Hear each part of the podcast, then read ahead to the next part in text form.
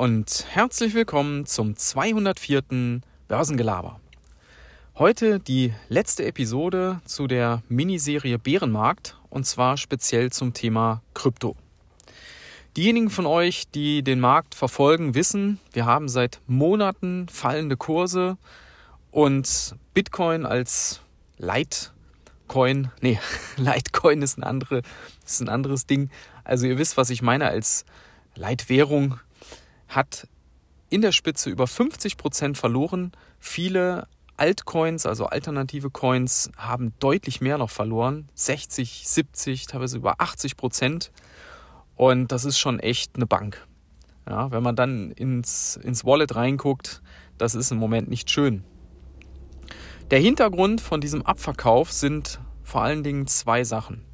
Das eine ist die hohe Inflation und die damit verbundene Entscheidung der Notenbanken, die Zinsen jetzt anzuheben. Das bedeutet, dass risikoreiche Assets unattraktiver werden für Investoren, wenn man demnächst wieder höhere Zinsen auf sichere Anleihen bekommt. Und was ist risikoreicher als Kryptocoins? Ja. Von daher, das macht einen Großteil des Abverkaufs aus. Es wird leider immer noch so gesehen, dass dieser ganze Kryptobereich ähm, ja eine Risikoanlage ist. Vielleicht ändert sich das auch mal mit der Zeit, aber im Moment ist es so. Das zweite Thema, was mit reinspielt, ist der zunehmende Regulierungsdruck.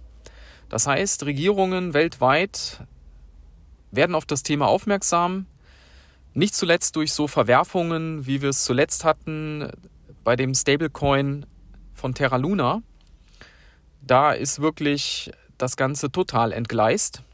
Ja, der Stablecoin hatte an sich eine Bindung zum Dollar, die ist aber irgendwo, hat nicht mehr funktioniert und daraufhin ist das Ding massiv eingebrochen, also 99 Prozent. Ja, Im Prinzip Totalverlust.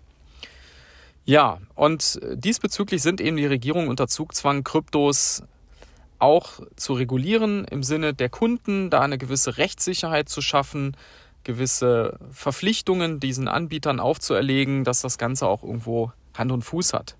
Und da man dort einfach nicht genau weiß, wie extrem wird vielleicht so eine Regulierung, welche Länder, welche Regionen stellen sich da wie auf, bringt das zusätzlich Unsicherheit. So, das ist die eine Seite. Das ist so diese, diese Geschichte mit den ganzen Risiken, Unsicherheiten. Man nennt das auch FAT, Fear, Uncertainty, Doubt. Ja, das ist sehr stark im Moment. Aber aus fundamentaler Sicht muss man doch sagen, wird der Kryptomarkt immer positiver gesehen. Ich will euch mal ein paar Beispiele nennen. Viele Banken, sowohl in Amerika, aber auch in Europa, bieten zunehmend ihren Kunden die Möglichkeit, in Kryptos zu investieren. Bitcoin, Ethereum, das läuft dann oft über Derivate, ja, so Zertifikate zum Beispiel, aber teilweise eben auch über direkte Investments, die man tätigen kann. In den USA zum Beispiel hat einer der größten Vermögensverwalter des Landes, Fidelity, jetzt zuletzt seinen Kunden die Möglichkeit eröffnet, bis zu 20 Prozent ihrer Altersvorsorge in Bitcoin zu halten. Das ist schon wirklich eine Bank. Ja, das sind Milliarden, die die verwalten. Und nicht nur zwei oder drei. ja.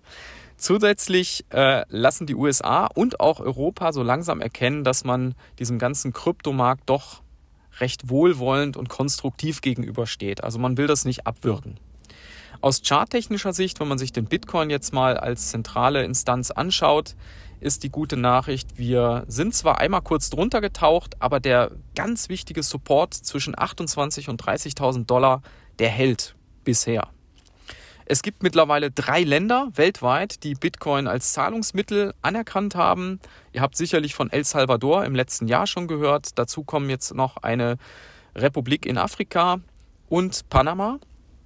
Panama ist insofern interessant, weil da ein Großteil des Schiffsverkehrs durch den Panama-Kanal läuft und auch ganz viele Schiffe weltweit unter panamaischer Flagge laufen. Und dementsprechend ist auch auf diesen Schiffen Bitcoin offizielles Zahlungsmittel.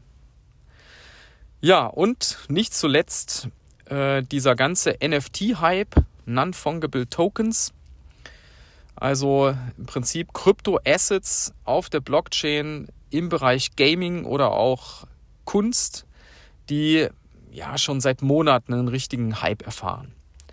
Also aus meiner Sicht sind das ganz, ganz viele fundamentale Punkte, die einfach für den Kryptomarkt sprechen. Nicht kurzfristig, aber langfristig.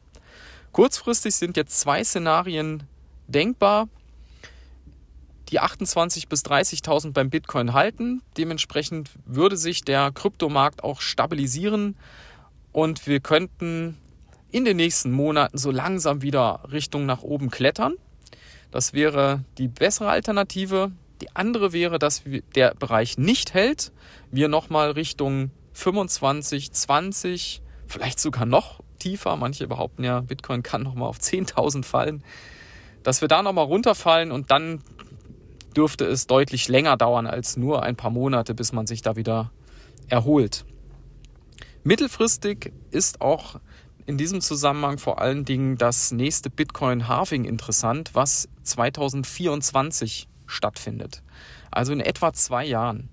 Spätestens dann dürfte der Bitcoin auf neue Hochs klettern. Das war in den ganzen letzten Jahren immer so, wenn so ein Halving anstand. Für diejenigen, denen das nichts sagt, Halving bedeutet, die Rewards in Bitcoin, die die Miner bekommen, dafür, dass sie ihre Rechenpower dem Netzwerk zur Verfügung stellen, die wird halbiert. Und da die ihre Bitcoin ja regelmäßig verkaufen, davon leben die ja, also die Rewards, die sie in Bitcoin bekommen für ihre Rechenpower, verkaufen sie. Diese sind jetzt nur noch halb so groß. Das heißt, das Bitcoin-Angebot wird letztlich verknappt, ja, halbiert. Und äh, Angebot und Nachfrage bestimmen eben den Preis. Also das ist ein ganz wichtiges Ding, das sollte man im Auge behalten. Ich persönlich rechne damit, dass wir spätestens 2024 äh, beim Bitcoin auf neue Allzeithochs klettern werden.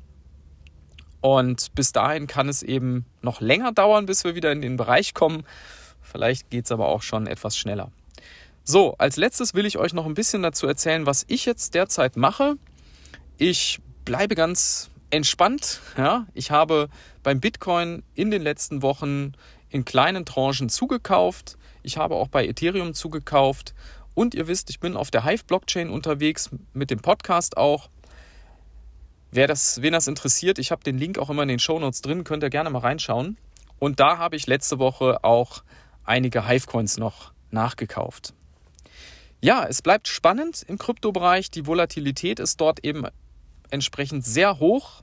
Aus der Historie heraus auch ist es noch ein vergleichsweise junger Markt. Und äh, das geht eben nach oben und nach unten. Das muss man aushalten. Ich bin mir sicher, wir werden auch hier wieder Zeiten erleben, wo es eben nicht an einem Tag 20, 30 Prozent teilweise nach unten geht, sondern wo es Zeiten gibt, wo das äh, nach oben geht. Und zwar nicht nur ein, zwei Tage, sondern über einen längeren Zeitraum.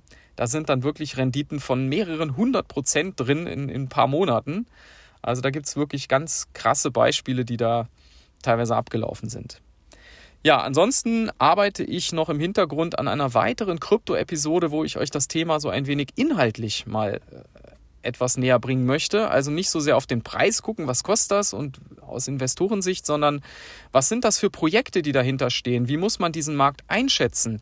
Was ist eigentlich der Unterschied zwischen verschiedenen Coins? Ähm, was ist Decentralized Finance? Und so weiter. Also wer da Interesse dran hat und spezielle Fragen vielleicht auch hat, Guckt gerne auf meinen Kanälen rein, schickt mir das rüber, Twitter, Instagram oder eben auch direkt über die Hive Blockchain an meinen Account. Dann versuche ich das mit einzuarbeiten. Ansonsten wünsche ich euch einen schönen Resttag, bleibt cool und bis dann. Ciao.